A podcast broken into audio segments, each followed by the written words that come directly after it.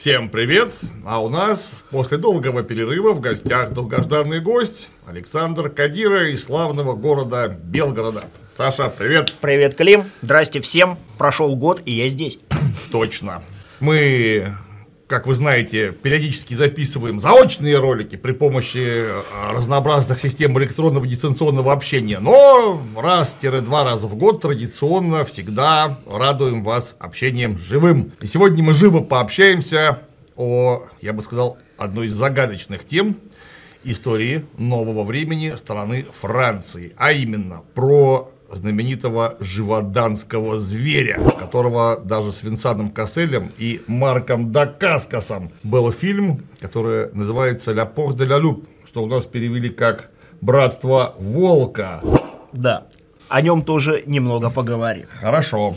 Живоданский зверь, напомню, это такая загадочная криптозоологическая история, которая приключилась примерно в середине 18 века во Франции и была связана с массовыми нападениями зверей или одного зверя на человеческие единицы, что приводило к большим потерям человеческих жертв. Так точно. И до сих пор, в общем-то, нет полного понимания, а что это, собственно, было. Да, действительно, период с 1764 по 1767 год во французской историографии имеет неофициальное название «Годы зверя». Именно как раз в это время и терроризировало юг Франции некое волкоподобное существо, которое за три года умудрилось убить 119 человек, совершив 250 нападений. Там что-то еще такое есть мнение, даже не знаю, можно ли это назвать э, версией, что э, заметная часть пропавших без вести людей, которых просто не зафиксировали, оно тоже может быть на совести этого самого зверя, ну, но да. так как тела нет, и дела тоже нет. Ну да, просто вот эти цифры, которые я сейчас озвучил, это по, церковно, по данным церковно-приходских книг. Угу. Так вот, и действительно, история наша происходила во французском э, графстве Живодан, провинции Овернь, как уже говорилось, в середине 18 века, а именно с 1764 по 1767 годы. И действительно, в это время некий неведомый зверь держал в страхе население этой области. От 60 до 123 человек были убиты зверем, их имена занесены в церковно-приходские книги графства. Ну и действительно, как ты отметил, часто заносили в списки жертв тех, кто просто бесследно пропал в то время в районе окрестных лесов. Основные трагические события развернулись в районе Маржеритских гор на границе Аверни и Лангедока, то есть наш любимый юг Франции. Да. Рассадник всякой заразы во французском королевстве. Впервые зверь дал о себе знать 1 июня 1764 года, когда он напал на пастушку из города Лангонь. Женщина сумела выжить, рассказала, что собаки, сопровождавшие ее, скулили и дрожали от страха, не смея даже подойти к зверю. А вот быки, которых она посла, как раз ее защитили. Они образовали вокруг нее полукруг, выставили рога, и зверь э, решил отступить. А вот 14-летней э, Жанне Булле повезло меньше. 30 июня того же 1764 года она стала первой официально подтвержденной жертвой зверя. Кроме того, опять же, в это время при различных обстоятельствах пропали без вести 10 человек. Возможно, зверь э, был причастен и к их исчезновению. В августе зверь убил двух детей. Местные охотники, которые осмотрели их тела, предположили, что животное, которое напало на них, должно быть крупнее волка, но меньше медведя. А Довольно сем... расплывчатое определение, но тем не менее. Я, там дальше свидетельства да. пойдут, я зачитаю. В сентябре при нападении зверя погибли пять человек, и в их числе сын графа де Апше. Уже совсем никуда не годится, ни в какие ворота. 6 сентября 1764 года зверь впервые показался людям, и около 7 часов вечера он вошел в деревню Эстре, напал на 36-летнюю крестьянку, которая работала в саду возле дома. Соседи попытались отогнать хищника от несчастной, и он, как описывают очевидцы, неспешно ушел, оставив мертвое тело. Затем он начал нападать на старушек, потом на женщин в самом расцвете лет. Причем делал это не как обычный хищник, не как обычный волк, который вцепляется клыками в ноги, руки или в шею. При этом он, он очень редко нападал на мужчин, особенно если видел, что у них какой-нибудь сельскохозяйственный инвентарь. Опять же, не реагировал на скот, предпочитая нападать именно на людей. И опять же, те, кто сталкивался со зверем, описывают его тактику следующим образом. Он поднимался на задние лапы, бил человека в грудь передними, от, э, откусывал лицо. В общем, вел себя не так, как должны, по идее, вести себя волки. И вот э, очевидцы оставили несколько описаний зверя. Один вспоминал. Мерзкая тварь была немногим меньше осла. С широкой грудью, огромной головой и толстым загривком уши походили на волчьи, только малость длиннее. Морда, что кабанье рыло. То есть вытянутая. Да, второй очевидец писал. Тело у зверя вытянутое, он жмется им к земле, шерсть рыжеватая, с черными полосами на спине, очень длинный хвост, когти невероятной величины. Один из охотников, столкнувшийся со зверем, писал так. Он намного крупнее даже самого рослого сторожевого пса, шерсть у него бурая и очень густая. На брюхе больше в желтизну. Голова огромная, как и два передних клыка, торчащих из пасти с обеих сторон. Уши короткие и прямые, хвост довольно жесткий, потому как зверь, когда бежит, им почти не машет. Это два разных зверя описаны, совершенно очевидно. Или один и тот же, но под какими-то очень разными углами зрения. Ну, в общем, вот э, такие вот описания. И действительно, да, опять же, свидетели, как я уже говорил, э, с удивлением и ужасом э, замечали, что зверь не проявлял никакого интереса к скоту и к домашним животным, нападал только на людей. И необычно была манера нападения, об этом я тоже уже говорил, что он поднимался на дыбы, сбивал человека с ног ударами передних лап, а затем кусал голову и лицо жертвы. По всему югу Франции поползли страшные слухи, потому что волки вообще редко нападают на людей. А если это и делают, то делают это стаей. Волк-одиночка, любитель человечины, сразу, естественно, пошли слухи, что это оборотень. Поговаривали, что кто-то видел человека, поджидавшего зверя в кустах, но, кстати говоря, вот э, о том, что якобы у зверя был хозяин, к этому мы еще вернемся. Это очень мы вперед забежали немного. Так вот, местный священник, не будь дурак, заявил, что это бич божий, посланный на головы жителей Живодана за грехи короля и аристократии. В церквях для охотников освещались серебряные пули и служились молебны по избавлению от живоданской твари. К концу осени 1764 года количество жертв зверя достигло 27 человек. Не слабо. И чтобы унять панику, царившую в регионе, губернатор Лонгедока направил в Живодан драгун в количестве 56 сабель.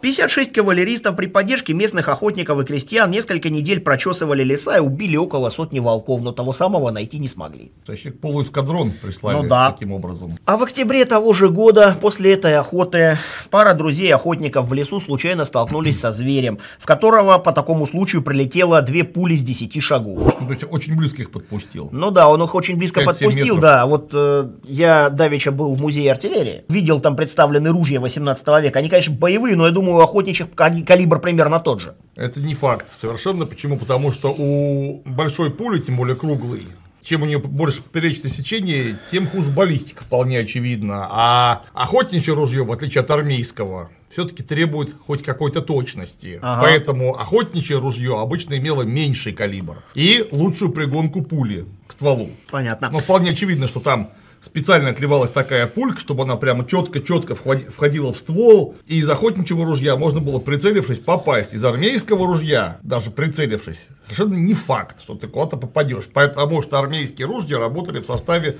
огромных подразделений а, батальонных, залпом. залпом.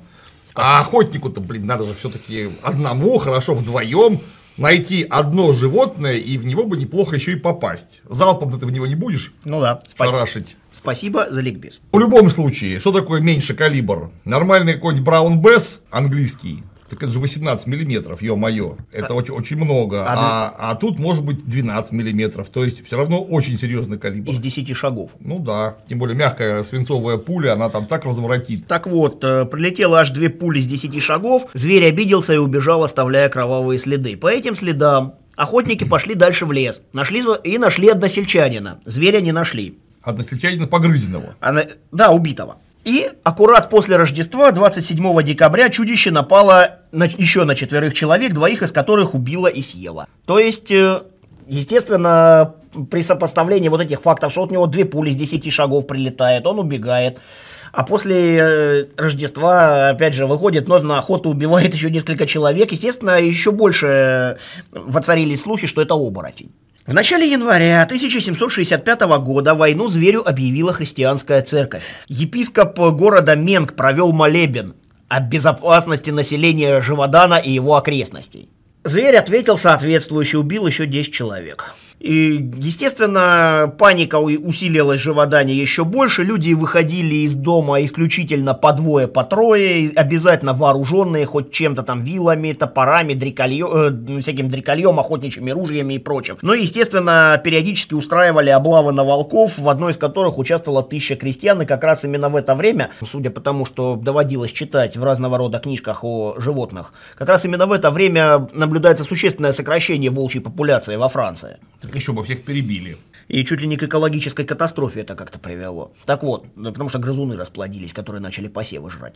Так вот, и все было без толку. Стреляли в зверя регулярно, но Бесполезно. Он обходил ловушки, он игнорировал отравленные приманки, продолжал нападать на людей. А однажды он попытался съесть 20-летнюю Мари Жан Вале прямо на мосту через реку на глазах у всей деревни Истре. Но тут он не на ту напал, потому что Мари Жан Вале таскала с собой то ли вилы, то ли самодельную пику, и всадила этой пикой зверю в бочину. В итоге зверь свалился в речку уплыл в неизвестном направлении. В Живодане даже памятник поставили этому событию, фотографию мы пришлем обязательно. Затем произошел еще один анекдотический случай, потому что 12 января того же 1765 года 13-летний Жак Портфе с друзьями из семи девчонок и мальчишек встретили огромного волка, который на них, естественно, напал. Дети тоже оказались не промах, потому что волка встретили палки, камни, мерзлая земля, э, факелы. Зверь убежал. Слух об этом дошел даже до Людовика XV, и который распорядился наградить юного героя солидной суммой в 300 ливров. Ничего себе. Правда, о том, что спустя несколько часов после вот этого вот, э, так сказать, неудавшегося нападения зверь убил мальчика из соседней деревни, об этом постарались королю не упоминать. Но, узнав о том, что, э, сказав, что вот, мол, какие дети у нас во Франции, э, что мои охотники хуже, он приказал, э, Людовик XV приказал убить зверя который уже за январь 1700... 300 ливров, это настолько недушная сумма, можно было на 300 ливров купить трех очень-очень-очень хороших коней. Ну а для крестьянина вы понимаете, что такое даже не ну, просто конь, не хороший, а просто конь. Это все, это целое состояние. То есть мальчик обеспечил семье большую безбедность, я бы ну сказал да. так. А всего-то стоило волка камнями обкидать. Да, камнями и палками. И, успеть в пиар чуть-чуть. Да, и успеть чуть-чуть в пиар, действительно, потому что подвиг э, Жака Портфе был, наверное, одним из немногих, когда зверю удало, э, не удалось уйти с добычей, потому что за январь того же 1765 года он убил 18 человек. Ничего себе. Так вот, и чтобы успокоить панику в южно-французских провинциях, Людовик XV распорядился, чтобы в Живодан поехали его лучшие охотники. И в конце зимы 1765 года в места злодеяний приехали папа и сын Деневаль на счету которых было около тысячи отстрелянных волков в разных уголках Франции. Матерые. Да. Знаменитые звероловы полгода искали след чудовища, а 19, 9 августа устроили грандиозную облаву, в которой участвовало 600 крестьян и рота солдат местного гарнизона. Эта толпа распугала зверье на километры вокруг, а зверь, словно издеваясь, убил в тот же день э, малолетнего сына одного из местных жителей. То есть того, кого нужно, опять не убили, но Деневали во время этой охоты кое-что нашли. А что они нашли, я расскажу чуть попозже потому что это очень важный момент нашей истории. В феврале нападения продолжились с той же частотой, но вот в феврале как раз отмечается тенденция, что зверю перестало вести, люди все чаще от него уходили. И тем не менее, в течение всей весны 1765 года нападал также часто. 5 апреля того же 1765 года он напал на группу из четверых детей. Но в отличие от Жака Портфе и его друзей, им не повезло, он их всех убил. И всего до 12 сентября 1765 года зверь убил 55 человек, совершив 134 нападения. Естественно, Людовик XV, до которого дошли эти слухи, он решил провести замену. И на поле вышел некто лейтенант де Ботерн, который, помимо того, что был также охотником со стажем, он еще носил титул «Хранитель королевской аркебузы». То есть придворный егерь, ну, говоря да. по-нашему. Говоря по-нашему, да, он прибыл э, в Живодан с собственной сворой собак, начал систематическое прочесывание окрестных лесов, по результатам которого объявил об убийстве нескольких сотен обычных волков, а на 20 сентября того же 1765 года назначил большую облаву. Крестьяне уже не верили, что облава поможет, потому что уже еще больше удостоверились в том, что все-таки против них действует оборотень, и на призыв Дебатерна отозвалось всего 40 человек, 40 добровольцев. И вот эти 40 добровольцев в ходе этой охоты набили 1200 волков.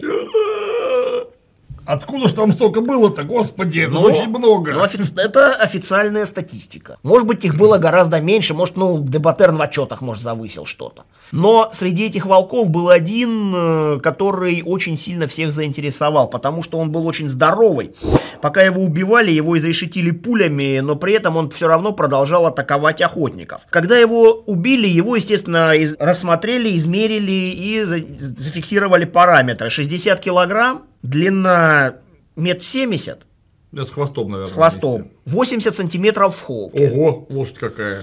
И в его желудке нашли фрагменты человеческой одежды. То есть людоед. Да, то есть волк людоеда. Дебатерн сразу же послал королю отчет, в котором заявил следующее. Я зачитаю. Да, конечно, читай. В настоящем отчете, заверенном нашими подписями, мы заявляем, что никогда не видели волка, которого можно было бы сравнить с этим. Вот почему мы полагаем, что это именно тот страшный зверь, который причинял такой ущерб королевству. Из волка набили чучело, он получил название «Волк из Шазе», отвезли его в Париж, и до 2 декабря все того же 1000 1765 года всем казалось, что все, вот он, убит. Но 2 декабря 1765 года зверь появился вновь. Он напал близ Бессер-Сен-Мари на двух детей 4 14 и 17 лет, а 10 декабря ранил тяжело двух женщин. 14 декабря от него чудом спасся молодой человек, а 21 и 23 декабря на счету воскресшего зверя появились новые трупы. И всего за конец 1765 года и 1766 год зверь совершил 41 нападение. Что-то он вообще себе ни в чем не отказывал. Ну вот. Самое удивительное, что в ноябре 1766 года нападения зверя вдруг прекратились, о нем ничего не было слышно в течение 122 дней, и люди наконец вздохнули спокойно, полагая, что кошмар закончился. Но 2 марта 1767 года зверь вернулся. И нападения вновь стали регулярными. 2 марта он убил мальчика у деревни Пантажу и причем начал убивать с двойной энергией, совершив в течение апреля 8 нападений, в течение мая 19. Опять же, паника вспыхнула с новой силой, и опять свидетели, которые видели животное и сумели остаться в живых, они все время описывают вот это вытянутое тело, эту рыжую шкуру с подпалинами, этот хвост с кисточкой, вытянутую морду и огромные клыки. Но самое противное было другое. Самое противное было то, что король не желал ничего слышать уже. Он увидел чучело вот этого волка из шаз, он увидел отчет Дебатерна, подумал, что зверь убит, все, Остальное уже не считается. Остальное, да, Документы остальное уже есть. не считается. Документы есть, вот подпись и печать, да. Ну и, кроме того, опять же, именно тогда-то и вспомнили находку Деневаля. Потому что Деневаль, когда отправлялся еще в свою первую облаву, он увидел следующее. Он увидел, что иногда цепочки следов зверя перебиваются человеческими. То есть кто-то с ним ходил. Ну, что, да, со зверем контактирует человек. И, естественно, тут же всплыла кандидатура потенциального хозяина зверя. Это был некто Антуан Шастель, живоданский лесничий. Вообще личность очень интересная. Почему интересная? Потому что для такого медвежьего угла Франции, как Живодан, Антуан Шастель довольно занимательный персонаж, потому что выходит из крестьянской семьи, но при этом он умел читать и писать. Необычно. Во-вторых, в юности он завербовался в Королевский флот, попал в плен к алжирским пиратам. Из плена сбежал, провел несколько лет в пустыне среди берберов, потом вернулся на родину и поселился в избушке на горе Муше. Но это не это было самое главное. Главным было то, что у него были такие прямо очень большие способности к дрессировке разного рода животных, в частности собак. Это во-первых. А во-вторых, он э, не то чтобы не любил людей, но он старался с ними лишний раз не пересекаться, а все соседи характеризовали его как человека мрачного, нелюдимого, подверженного приступам без, беспричинной жестокости. Вот, кстати, вот в том самом фильме «Братство волка», о котором мы еще будем говорить, вот э, меня же терзают смутные сомнения, что, э, что прототипом персонажа Винсана Касселя, вот этот мерзкий инфернальный аристократ, ну, типичный персонаж Винсана Касселя вообще, мерзкий инфернальный аристократ, скорее всего, они его все-таки с Шастеля срисовали, но облагородили.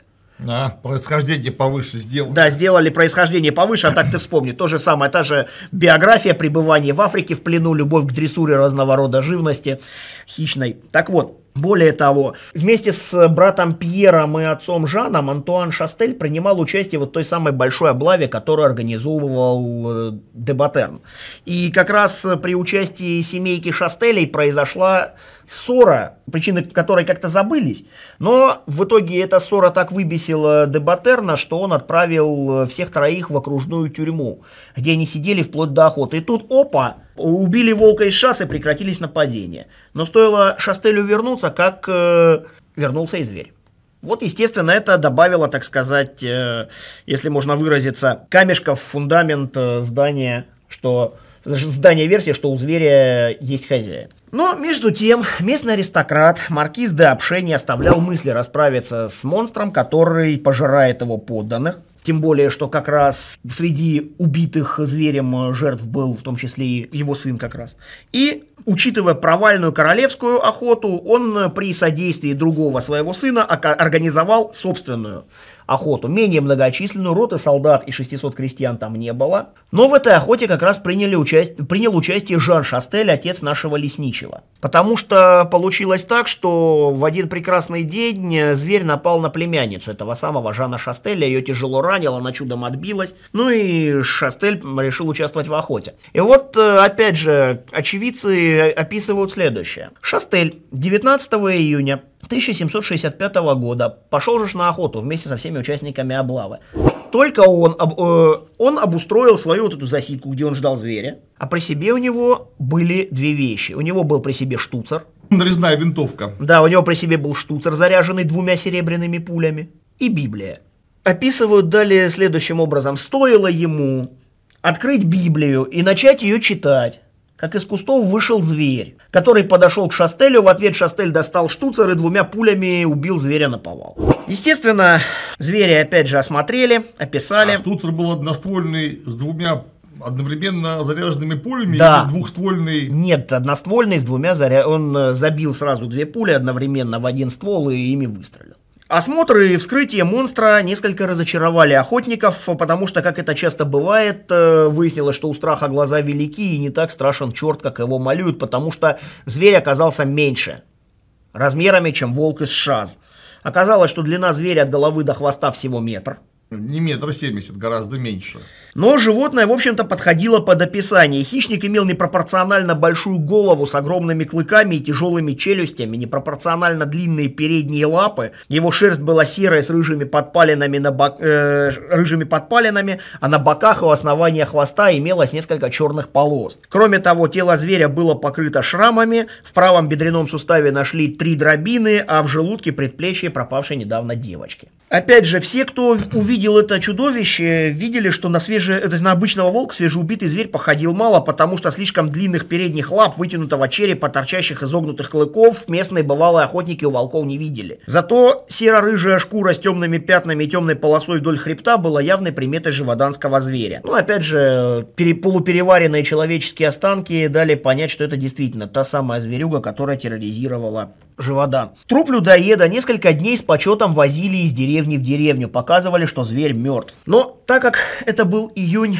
Завонял. Да, он начал вонять очень сильно. Местный охотник решил продемонстрировать навыки таксидермиста. Набил на скорую руку чучело, и это чучело повезли в Версаль, но оказалось, что дермист-охотник был в большей степени, нежели такси.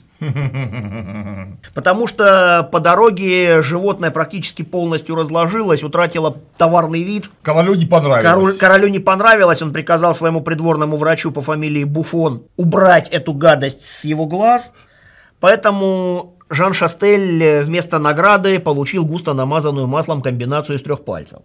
Хотя благодарные односельчане собрали ему 70 ливров. Тоже неплохая сумма, однако не 300.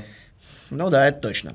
Естественно, все ждали, что зверюга опять появится, потому что как после убийства волка из Шаз э, вновь все, появился зверь. Все привыкли, что Да, все уже быть. привыкли, да, что он должен быть, но в итоге, как оказалось, э, все. Больше никаких животных, не, э, убивающих людей не появилось. После того, как Жан Шастель убил зверя, его сын Антуан пропал без вести. и больше его никто в окрестностях Живодана не видел. Дом Ля Рошфуко, во, во дворе которого закопали останки зверя, был сровнен с землей в 1825 году. Официальные документы того времени, как я уже говорил, свидетельствуют о 200, э, 230 нападениях, включая 51 случай увечья и 123 смерти. Благодаря точности и сохранности церковно-приходских книг, эту цифру можно считать окончательной. Другие источники увеличивают количество нападений зверя до 306. И Опять же, ряд французских историков, например, э, Жан-Марк Мариссо, считает, что шумиха вокруг зверя дополнительно была раздута газетами, потому что как раз это ж у нас 1764 год, год назад закончилась Семилетняя война, где Франция получила по самое не балуйся. И надо было как-то сбить вот этот вот э, накал э, пораженчества и дать какую-то новую жаркую тему населению, падкому на сенсации. А в 2001 году вышел в прокат французский фильм, действительно, «Волчья стая», которую в, наз- в России перевели как «Братство волка». Действительно, там Марк Дакаскас, который тогда. Индийца играет, Да, ну, Винсан Кассель. который главный- играет Винсана Касселя. ну да, то есть, да, инфернального аристократического мерзавца. А в роли живоданского зверя там сенегальский лев. Который- там доспехи какие-то, я помню, приделали. Да, Ну, там, в общем-то, к реальной истории живоданского зверя имеет отношение только само название местности Живодан и то, что был какой-то хищник, который терроризировал людей, его в итоге застрелили. Там как раз у него был хозяин, вполне Да. очевидно, то есть Винсан Кассель. Да, Винсан Кассель, да. Так вот, ученые до сих пор спорят, кем на самом деле было чудовище из Живодана. Основных, э, наиболее общепринятых версий несколько. Во-первых, это волк. Во-вторых, это волкосоп, то есть гибрид волка и собаки. Кстати, бывают здоровые иногда, гораздо больше, собственно, волка. В-третьих, это гиена. Ну, насколько я помню, ты когда в, в Африку ездил, свои вот эти туры, ты гиен видел. Гиен я видел, безусловно. Гиена, особенно в дикой природе, выглядит на редкость жутко. У него, у него просто даже, я не знаю, это, это не челюсти, а чемодан с зубами. Шириной раза в полтора больше, чем у Ротвейлера. То есть у Ротвейлера-то харь такая, в три дня не изгадишь, Ну, а там да. же просто вообще такой капкан. Это ж, по-моему, как раз, э, ты ж, по-моему, пятнистых гиен как раз и видел. По-моему, бурые и полосатые, они не так распространены, как пятнистые. Я пятнистых видел гиен, бурых и полосатых я только в зоопарке видел. Ну вот. Ну и, опять же, есть версия, что это берберский лев, но самые экзотические, они же идиотические версии мы сразу отбросим, что это был доживший до наших дней э, саблезубый тигр. Но, хотя нет, саблезубый тигр это еще не самая идиотическая версия. Самая идиотическая версия, которую я только слышал, что это был Эндрюсарх. Так это он же вымер до того, как люди появились. Вот, но есть люди... Вылупился. Э, Есть люди, которые реально пишут, что это индрюсарх. Но если, если кто не знает, индрюсарх или мизанхит это животное из отряда хищнокопытных, нечто среднее между медведем и свиньей. Я картинку пришлю. Да. Я, э, Очень непонятная, прямо скажем, нашему человеческому глазу штука, просто потому что у нас опыта общения нету. Да, потому что действительно, он э, вымер задолго до появления человека, задолго даже до ледникового периода. Ну и опять же, вот как э, говорят э, некоторые зоологи, опять же, я неоднократно передачи смотрел, посвященные живоданскому зверю, статьи читал, потому что мне эта тема всегда была интересна. Если бы это было какое-то реликтовое животное, дожившее до наших дней, чтобы оно могло жить, Популяция у него должна должна быть. быть популяция. То есть оно должно что-то есть, где-то охотиться, и, и оно долж- его должно быть больше одного. Естественно, как иначе. Поэтому версию с Эндрюсархом я предлагаю сразу отбросить как самую Да идиотическую. не, ну в принципе, любое реликтовое животное это. Ну, короче говоря, если у вас есть взрослая особь, которая на кого-то нападает, значит, она не одна. Значит, ее очень сильно больше одного. А значит, э, это будет встречать. Значит, это уже не вполне реликтовое. То есть его будут встречать. То есть где-то должны быть их какашки. Ну ладно, какашки можно спутать. Но они же вполне очевидно совершенно самые рядовые звери. То есть они будут дохнуть. А значит, можно найти трупы, обрывки шкур, Кости. кости, неизбежно совершенно. Словом, существующая популяция – это то, что невозможно спрятать. Особенно, когда вот так ищут по тысяче человек одновременно. Уж чего-нибудь бы наверняка нашли. Следы необычные и так далее. Ну, как все истории про лохнесское чудовище, не может быть одного лохнесского чудовища, плезиозавр должен иметь популяцию. Ну да. Опять же, э, версия с гиеной, э, Гиены не очень нападают на Во-первых- таких крупных э, добычей, как люди. во-первых, да, полосатая и бурая гиены, про которых тоже говорили, что это может быть она, потому что та же самая полосатая гиена и бурая гиена, они немного подходят под описание. Вот эта шерсть с подпалинами, этот хвост с кисточкой и так далее. Они на людей не нападают в принципе, потому что они довольно такие компактных размеров. Пятнистая гиена, Может напасть. она может Она большая. напасть, но она, судя по описанию, она не подходит э, к зверю, потому что, во-первых, гиены весьма пузатые, а зверь по, по описаниям и по большинству дошедших до нас изображений, не, понятно, что изображения многие э, нарисованы по принципу «у страха глаза велики», но там довольно стройное животное, даже чем-то на борзую похожее. А в-третьих, у гиен некрасивая хромающая походка, а судя по описаниям, зверь легко и неспешно бегал и хорошо прыгал. Версия с э, кошачьими, вот опять же, у нас с тобой дома есть коты. Вот э, коты домашние, равно как и коты дикие, они не ведут себя как вот это, как вот это вот, э, что мы читали по описанию. На задние лапы, да, может встать, конечно, и передними подраться. Но коты так обычно, если они серьезно собираются атаковать, они так не делают. Ни- никакие коты вообще. Львы так не нападают, потому что у них, у них самое главное, это что? Это высмотреть, чтобы самое главное, добыча тебя не видела и наброситься сзади. И опять же, вот э, есть в моей биографии такой факт, я с детства, ну, лет до семи, наверное, хотел быть директором зоопарка. Ну как? Поэтому- А я астрономом. Но дело в чем, я очень, ну, я очень много читал и читаю книжек про разного рода живности. В частности, вот до сих пор я помню книжки такого сурового английского дядьки, как Джим Корбет. Вот всякие кумаонские людоеды, леопард из Рудоопряга, людоед из Муктисара, в общем, где тигры, про людоедов тигров и людоедов леопардов. Так вот, э, Корбет постоянно пишет. Не только, собственно, как этот э, зверь э, тот или иной тигр там или леопард или кто-то еще, как он э, беспределил, уничтожал все живое, до чего мог дотянуться, но и причины, по которым они становятся людоедами. И чаще всего он пишет, что звери становятся людоедами по причине каких-либо травм. Там нападение на дикобраза там или еще что-нибудь такое из-за этого. Вот э, до того, как э, впервые в зверя прилетел заряд дроби, а потом, когда его и пикой тыкали, и э, камнями с палками дети в него кидали, он сразу с самого первого появления в, в Живодане, он сразу, начина, он сразу начал жрать людей. Поэтому вот это вот тоже может, я думаю, быть против версии, что это кот. Ну, кот должен был откуда-то взяться. Потому что большой кот, которого, например, могли приволочь из Африки, Антуан Шастель, собственно, как бы он его приволок так, чтобы об этом никто не знал ничего? Потому Да. что большой кот Это штука приметная. а, очень приметно, еще невозможно в кармане спрятать. То есть он должен был из Африки, приехав на чем-то, на чем-то это что-то привезти. Неужели ни у кого это не вызвало никаких вопросов, куда ты тащишь эту дрянь?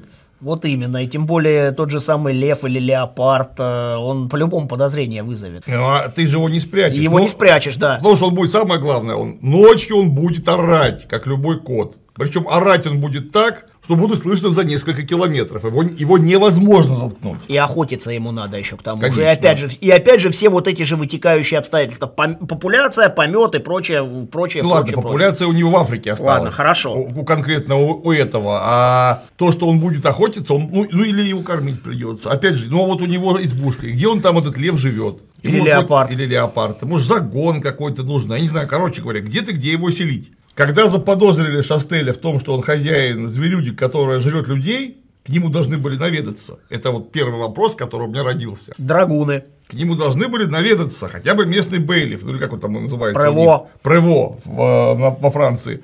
Приходим мы домой к этому шастелю и видим, что там нет следов никакого животного. Ну, возможно, кроме дворового кабыздоха.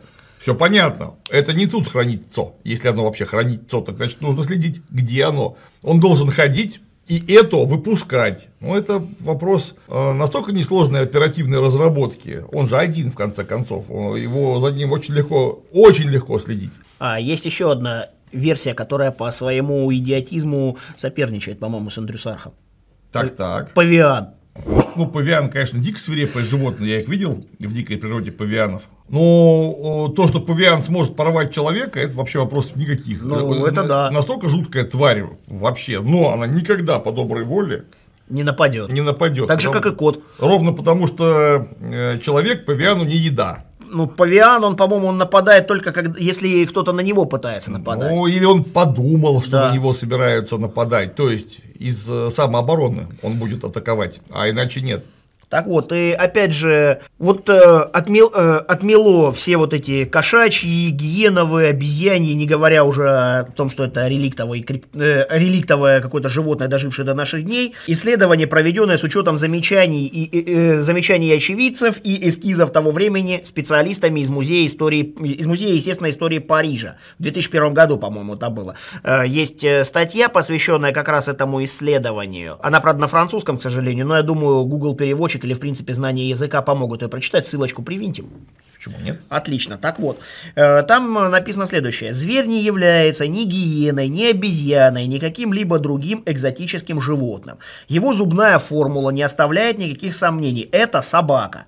Есть только два варианта – собака или волк. Зверь Живодана – это гибрид между волком и большой собакой, вероятно, догом. Эти выводы подтверждаются белым пятном на груди животного, большая длина когтей связана с одомашниванием.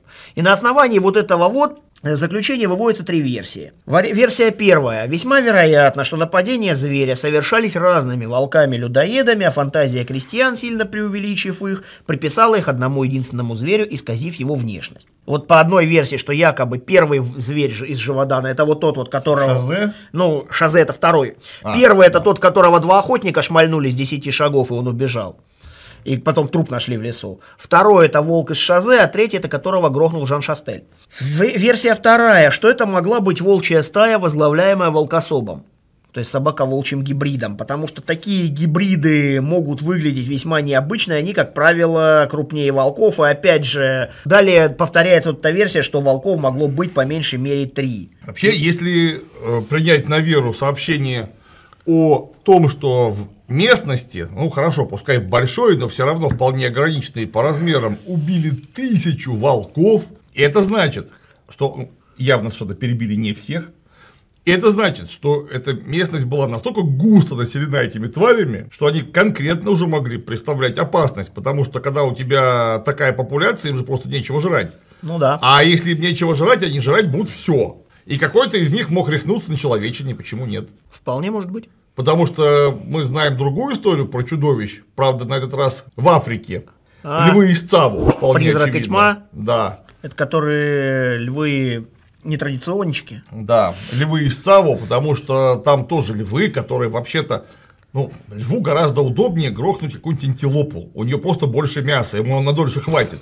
А они людей жрали. Зачем они нападали на людей, хотя люди представляют вполне конкретную опасность для льва, потому что он стрелять может, или вы в курсе об этом, очень даже неплохо, потому что это далеко не первые люди, рядом с которыми они живут. Львы Ну да. знают, что человек это опасность. Тем более, что на львов и ставу и охоты устраивали э, облавные, и пытались их в ловушку заманить, что там Да. с ними только не делали. И фильм, и фильм есть хороший на тему. Да, При- Призрак да. и тьма называется. Да, с Майклом Дугласом и Вэллом Килмером. Килмером, еще похожим на человека в этот момент. А, да.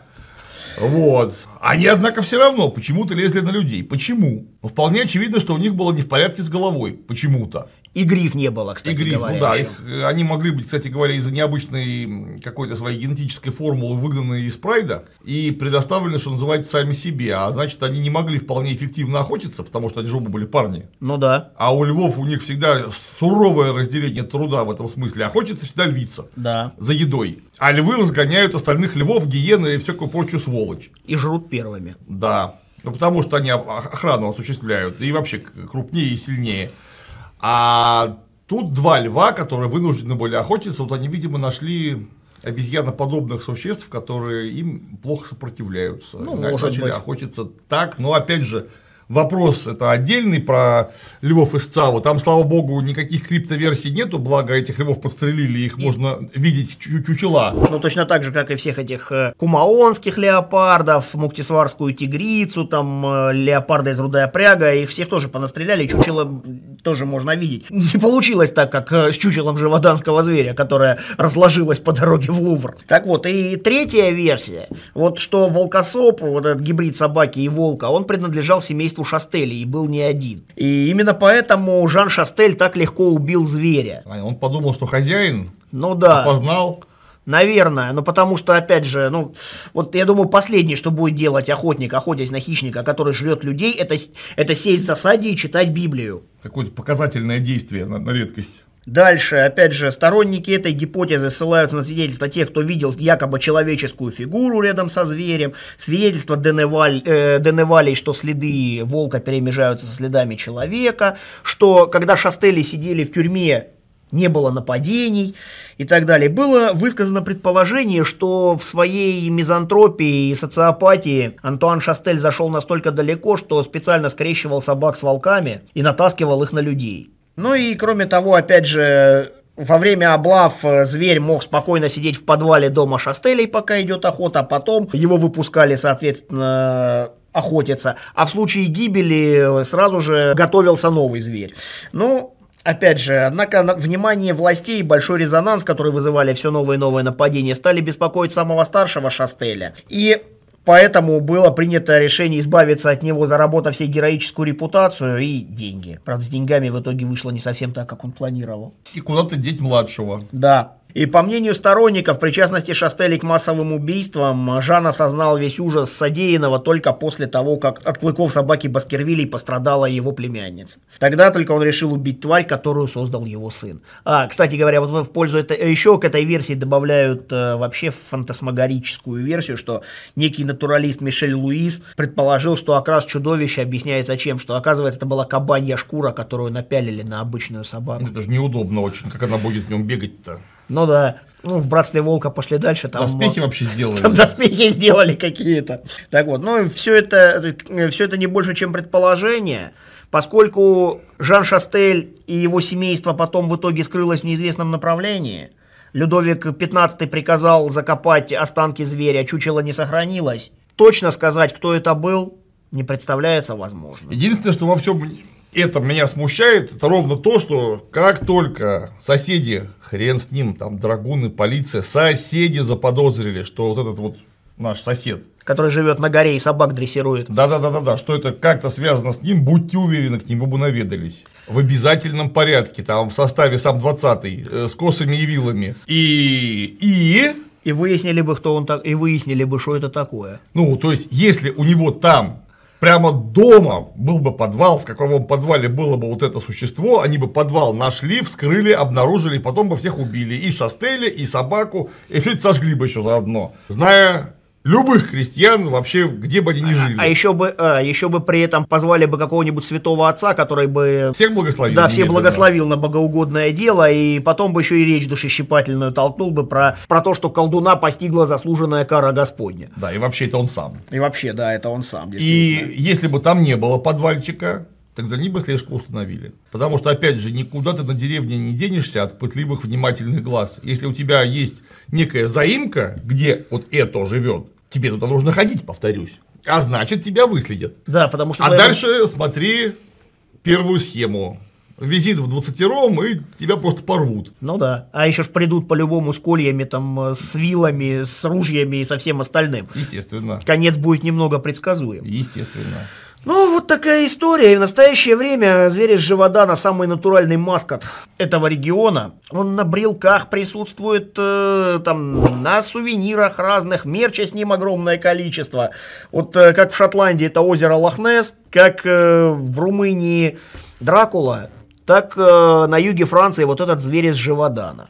История мутная, очень странно, лично для меня что по этому поводу всего одно кино сняли. Потому что она из-за своей мутности крайне кинематографична. Ври, что хочешь. Любые версии. Тут тебе и триллеры, фильм ужасов, и детектив, все вместе. А есть довольно, прямо скажем, странный фильм «Братство волка», так называемое «Братство». Ну да, зато там Моника Белучи красивая. А, да, точно, там же Моника Белучи еще присутствует, конечно. Как же мы Винсана Касселя вспомнили, а Белучи не вспомнили. Да, тем более на тот момент они еще вроде бы супругами были. М- Моника там присутствовала, да. так точно. Но там вообще, там э, от истории живоданского зверя только само название живодан и то, что какая-то тварь жрет людей. Все. Вот я же говорю, из э, этого э, лесника, живущего в лесу бирюком, блин, на заимке сделали такого графа прям, какого-то. Да, инфернального аристократа. Ну, у графа, прямо скажем, было гораздо больше возможностей, ну, чисто логически, такую зверюгу создавать и, и, и прятать, да, потому что у него есть где Это во-первых. Во-вторых, ты к графу просто так с вилами не придешь. Это э, в 60-е годы 18 века просто невозможно. Ну это да. закончится плохо в обязательном порядке. У него там свое ЧВК небольшое. Ну да, это, это, это не Селюк, живущий на отшибе. э, от Конечно, всех. конечно. Он, он, а, защищен законом очень сильно, б, и сам при неплохо может сопротивляться. То есть, ну вот, извольте видеть. В кино оно несколько более правдоподобно, чем версия, ну тоже, в общем, не имеющая право на жизнь с этим самым лесником, который где-то там прячется и в тоскливой злобе делает волков с собаками напополам. Было интересно. Надеюсь, вам тоже. Надо еще какой-нибудь ролик срочно записать. Сделаем. На сегодня все. С вами были вести из Живодана.